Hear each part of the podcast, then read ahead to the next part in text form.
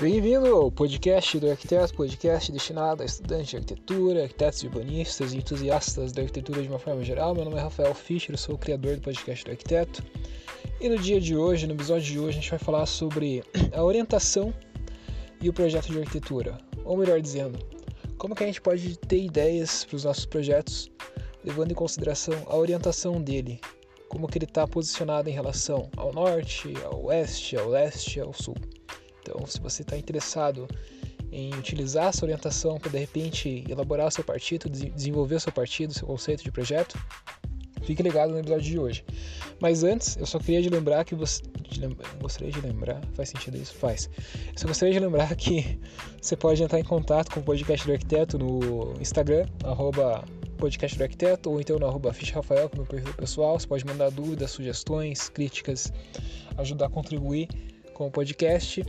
E você também pode compartilhar os podcasts, os episódios do podcast do arquiteto com outras pessoas, colegas, amigos, conhecidos.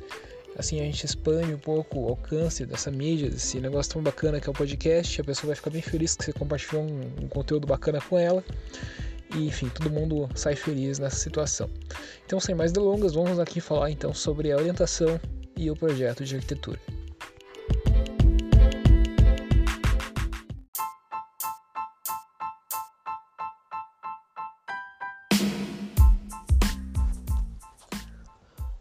Projeto que você vai começar a fazer é fundamental, assim, você analisar, você ter o terreno, terreno em mãos e saber onde fica o norte. Você não saber onde fica o norte no projeto é, é assim, é bizarro até, beira o bizarro. E existem muitos projetos, muitos arquitetos, muitos estudantes aí que sabe que não, não necessariamente levam em consideração isso logo no início. Então, se você desconsidera a orientação do seu projeto, né, o, onde está o norte, onde está o sul, onde está o leste, o oeste, você vai ter problemas. Você vai ter problemas de conforto ambiental, você vai ter problemas de é, desempenho energético, vai ter problemas de iluminação, de ofuscamento, de espaços sobreaquecendo, de espaços frios demais, né? Então, assim, dominar, entender onde está o norte no teu projeto, no terreno, em relação ao terreno que você está trabalhando é fundamental. Uma das coisas mais básicas que existem, né? É, então, por exemplo, assim, Ai, meu Deus. vou morrer aqui, não, vou morrer não. É, só voltando aqui então. Por exemplo, aqui no hemisfério sul, a gente está no hemisfério sul, o Brasil fica no hemisfério sul, parte sul do planeta. Então isso quer dizer o quê? Isso quer dizer que o, a fachada norte, né, a orientação norte, aquilo que está voltado para o norte, vai ter sol ao longo basicamente do ano todo, né, porque a maior parte do, do Brasil está no hemisfério sul.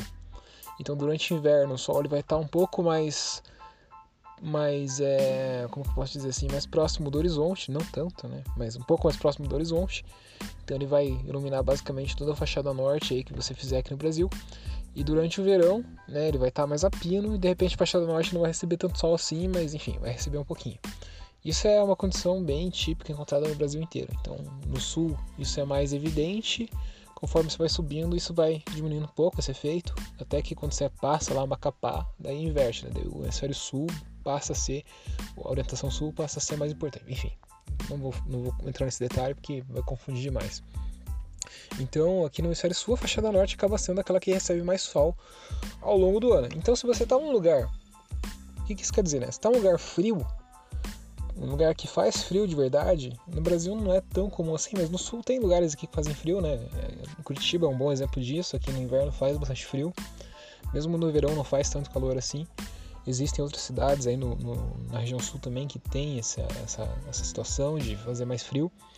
É, então, se você está num lugar que faz mais frio, é interessante você de repente tirar partido dessa fachada norte, sabendo que tem o sol batendo ali, para justamente durante o inverno você poder utilizar aquele sol para esquentar um pouco o ambiente, para tornar aquele ambiente mais confortável. Em contrapartida, se você está num, num lugar, num lugar do Brasil que faz calor, e que é muito, são muitos lugares no Brasil que fazem muito calor, que faz muito calor, né? Rio de Janeiro, sei lá, Belo Horizonte, Salvador, Manaus, Belém do Pará, lugares que fazem muito frio, Foz do Iguaçu, é, Porto Alegre, porque apesar de estar bem no sul, faz muito calor também, se bem que lá faz frio também, bom, lá é uma situação um pouco mais delicada, mas enfim, é, lugares que fazem muito calor, talvez seja legal você de repente não valorizar tanto a fachada norte. Por quê? Porque você vai ter um sol hum, batendo naquela fachada em boa parte do ano, né? E esse sol ele pode causar problemas bem sérios de calor. Ele vai emitir uma radiação constante ali naquela fachada e isso vai contribuir para que o calor, a quantidade de calor né, no edifício aumente. Então, talvez seja interessante você valorizar menos a fachada norte, né, ou proteger bem a fachada norte, evitar aberturas da fachada norte, porque aí você faz uma, um edifício mais condizente né, com, com isso. Então, isso é só para ilustrar a importância do, de você dominar, entender onde está o norte, onde está o sul, onde está o leste, o oeste, em relação ao terreno que você vai, que você vai fazer o seu projeto.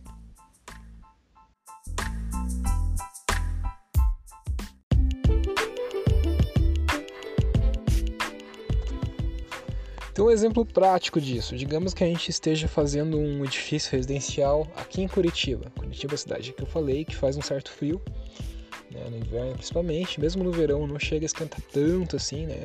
Aqui em Curitiba 26 graus, todo mundo tá morrendo, né? Eu tô morrendo de calor com 26 graus. E tem lugar no Brasil que 26 graus é considerado fresco. Então, você tem uma noção, né, de como como funcionam as coisas. É, então, como faz frio, como faz, como tem essas épocas mais frias, talvez seja bacana você valorizar justamente essa fachada norte, né? Você tentar é, voltar ao máximo de espaços possíveis para essa fachada norte. Então, se você está fazendo um edifício residencial, por exemplo, às vezes é legal você pegar e orientar o, edifício de uma forma com que a fachada norte seja mais comprida, a maior fachada de todos do edifício. Né? Então, por exemplo, você vai fazer um edifício que é um retângulo, né? um prédio bem prismático, assim, bem convencional. Você pega e coloca aquela fachada maior voltada para o norte, porque daí vai ter mais espaço de fachada é, pegando essa luz, essa radiação solar direta aí ao longo do ano. E o mesmo pode ser, o inverso é, a situação contrária é válida também. Então você está agora mudando para um lugar mais quente, né? Rio de Janeiro. Rio de Janeiro acho que é um bom exemplo. Lugar muito quente, lá se faz 23 graus, tá todo mundo de cachecol. É, então, na maioria do, na maior parte do ano, é calor, muito calor, muito calor mesmo no verão, então nem se fala.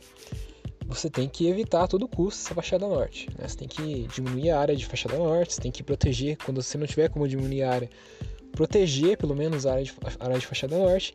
Então você vai fazer esse mesmo edifício residencial, é uma coisa que você pode fazer é evitar, né? Evitar as fachadas norte. Só que daí tem um outra, uma outra situação. É, a fachada oeste, em lugares quentes, também tende a ser problemática, porque é aquela fachada que vai receber o sol da fim da tarde, da, do fim da tarde não, da tarde inteira até o fim da tarde. E é a parte mais quente do dia, né? o pico de temperatura do dia ocorre lá no, nas duas, três horas da tarde. E enfim, vai ser um essa fachada oeste, então obviamente ela vai ser bem é, solicitada, ela vai receber, vai receber muito sol, muita, muita radiação solar direta. Então você também tem que cuidar com essa questão da, da fachada oeste. Né? A fachada oeste pode ser bastante problemática. Então proteger muito bem ela, também se for possível reduzir a área é, que está aberta e enfim recebendo insolação na fachada oeste, colocar brises, enfim, tomar cuidado com isso, porque senão você vai criar um, um espaço muito ruim assim em termos de conforto ambiental, em termos de eficiência energética, porque as pessoas vão ficar se sentindo desconfortáveis lá dentro, em termos térmicos mesmo, e você vai ter um gasto muito elevado de, de consumo de energia, né, e de dinheiro, obviamente, para resfriar aquilo, para colocar um ventilador, gastar com ar condicionado, de repente, enfim, para tornar aquilo minimamente é, viável de uma pessoa utilizar. Então esses cuidados são fundamentais assim para quem está é, fazendo um projeto num lugar mais quente. E aí a gente tem alguns exemplos aí, por exemplo, lá no Rio, né? No Rio você tem aquele Palácio Capanema, que foi o, a sede do Ministério da Educação, que foi feita lá pelo. Foi idealizado, digamos assim, pelo Le Corbusier, só que daí mudou de, de, de, de terreno, daí entrou um grupo de arquitetos que tinha o, o Lúcio Costa, que tinha o Neymar, eles refizeram, o RID também, né? Eles refizeram o projeto e aí fizeram uma nova proposta lá, é, que está no centro do Rio de Janeiro, inclusive, e esse edifício, ele tem, ele é um prisma bem regular, bem modernistão, assim. E ele tem é, as fachadas, as maiores fachadas desse edifício são expostas para noroeste e sudeste. Então, noroeste já sabe, né? Noroeste é uma fachada que pode ser problemática. porque justamente vai receber bastante sol durante a tarde. Então, para tentar mitigar e reduzir um pouco né, essa, essa radiação solar direta ali que bate nesse edifício em função da posição dele, a orientação dele em relação ao norte, aí eles utilizaram umas brisas né, que tentam amenizar essa questão da, da, da radiação solar direta. E a fachada sudeste, em contrapartida, ela é basicamente desimpedida, né? não tem nenhuma proteção solar. Então, assim, no começo do dia pode ser que entre bastante sol, até inclusive na fachada sudeste, porque obviamente você vai pegar um pouquinho do, do leste ali. E a fachada noroeste, que é a que vai receber bastante sol no fim da tarde, assim, ela também tem um certo problema porque eles fizeram umas brisas que são horizontais, né? As brisas no sentido do horizonte, na orientação do horizonte. E como é uma coisa que está meio que no noroeste, na realidade, assim, a melhor, o melhor posicionamento para essas brisas seria uma coisa mais diagonal, não necessariamente é, horizontal, né? Uma coisa mais diagonal que acompanhasse o caminho do Sol. Enfim, isso aí é uma, outra, uma discussão para outro episódio também. Mas é só para ilustrar, né? Como a forma com que você orienta as fachadas do edifício vai afetar o comportamento térmico daquele edifício, dos ambientes que estão voltados para aquela fachada, como que isso vai de repente aumentar ou diminuir o consumo energético. Então você entender onde fica o norte em relação ao terreno, norte, daí por consequência leste, oeste, sul, e saber em qual parte do mundo você está, se está no hemisfério norte, no hemisfério sul, é fundamental. Assim, você vai conseguir ter várias ideias de projetos só é, considerando o norte, só sabendo onde está o norte. Você já vai conseguir ter vários, ter vários insights, assim. Você vai conseguir ter um ponto de partida bem legal para você começar a fazer o teu projeto. Então é uma coisa que às vezes é negligenciada pelos arquitetos, né, pelas pessoas, mas que no fim das contas é bem importante assim de ser levado em conta, né? E acho que vale muito mais, inclusive, implantar bem o projeto de forma a respeitar a orientação mais adequada para ele e tudo mais, do que você pegar e fazer uma caixa que desconsidera totalmente, uma caixa de vidro, né? Que desconsidera totalmente o entorno, a orientação, norte, sul e tal, e depois colocar uma usina eólica ou, sei lá, um, um ar-condicionado eficiente e falar que isso é um edifício sustentável. Né? Na prática, você poderia ter feito uma escolha de projeto ali que ia e até evitar que você tivesse que colocar uma usina eólica, que você tivesse que colocar um ar-condicionado, né? E, enfim. Essa é uma discussão, inclusive, que as pessoas têm bastante aí com relação ao LEED, por exemplo, né? Que o LEED, o LEED é aquele certificado de sustentabilidade de edificações que ele tem, ele dá pontos para algumas coisas do tipo assim, ar condicionado eficiente, tudo mais. Sendo que se você pensar bem a orientação do edifício, você pode até fazer ele de uma forma que nem precisa do ar condicionado, que acaba sendo bem mais eficiente, bem mais sustentável. Então, né, tem que considerar esse tipo de coisa também, como arquiteto.